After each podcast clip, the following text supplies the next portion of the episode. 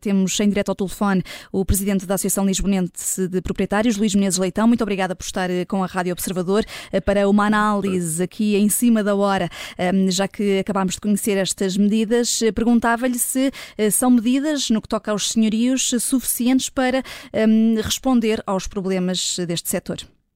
Não, é pelo contrário, são medidas que só vão agravar a situação gravíssima que existe e que foi naturalmente criada por este governo. É preciso olhar para trás e pensar como é que nós estávamos no setor da habitação em 2015, quando este governo tomou posse. E na altura tínhamos algumas dificuldades, efetivamente, mas havia habitação e as pessoas conseguiam arrendar casa por preços razoáveis, eh, porque houve medidas anteriormente que estabeleciam, de facto, alguma confiança em relação aos senhorios. Uma delas era eh, precisamente compensar os senhorios com eh, rendas congeladas em por facto não poderem atualizar essas rendas através de um subsídio aos inquilinos.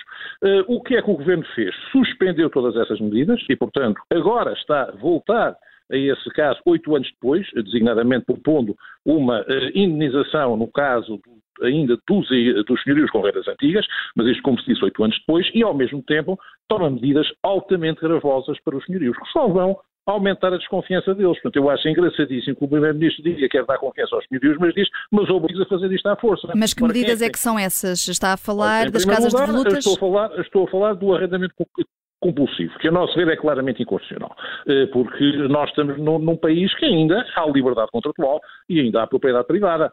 Eh, deve dizer, nós temos precedentes desta medida em 1975, que na altura o governo de Vasco Gonçalves, de facto, decretou arrendamentos compulsivos que foram feitos pelas câmaras municipais, que meteram os inquilinos nas casas dos senhorios e por rendas miseráveis e muitos deles ainda lá estão. Ora, neste caso, no fundo, nós vamos assistir a uma reintrodução disso, e eu devo dizer que eu não aconselho nenhum senhorio a permitir uma intervenção deste género do Estado, aconselho a recorrer aos tribunais, os próprios serviços jurídicos da Associação estão disponíveis para ajudar os senhorios que venham a ser objeto dessa medida a recorrer aos tribunais, porque o Primeiro-Ministro pode bem dizer que isto é constitucional, mas nós lembramos que durante a pandemia ele decretou uma série de medidas inconstitucionais, também disse que eram constitucionais, até disse que que ser a Constituição, e a verdade é que o Tribunal Constitucional tem as revogado todas. O argumento, e, portanto, o argumento do Primeiro-Ministro é que uh, não se trata de estar a expropriar propriedade devoluta, que é sim fazer um arrendamento obrigatório.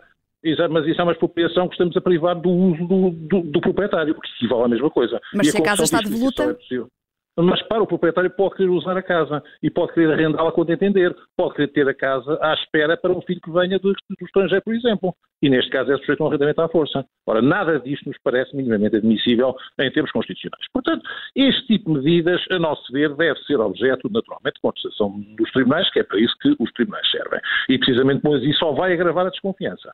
Eh, como também só vai agravar a desconfiança o fato de estabelecer um teto às novas rendas, porque isso, de facto, é, é uma medida que também enfim, não é, não é propriamente nova, mas a verdade é que gera uma grande eh, desconfiança neste âmbito, porque o proprietário vai dizer, bom, com os riscos que existem neste momento no arrendamento, bom, nós, naturalmente, para colocar casas no arrendamento, não sabemos se vamos recuperar, eh, pedimos um prémio de risco. Neste momento, esse risco eh, existe, mas a renda é limitada e o resultado que vais haver disto é que provavelmente ainda vai haver menos oferta de arrendamento.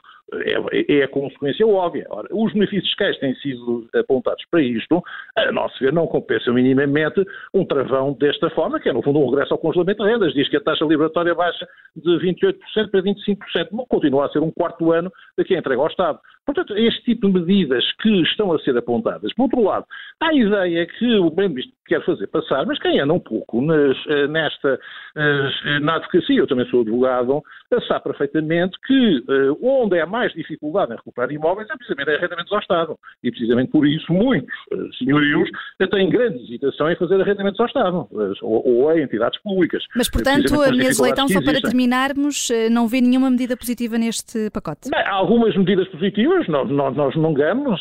O facto de se baixar a, a taxa liberatória é uma medida positiva, o facto de estabelecer isenções no caso dos arrendamentos antigos é uma medida positiva, os benefícios fiscais são medidas positivas, agora o problema é que aparecem, neste caso, como uma gota d'água no oceano de medidas negativas.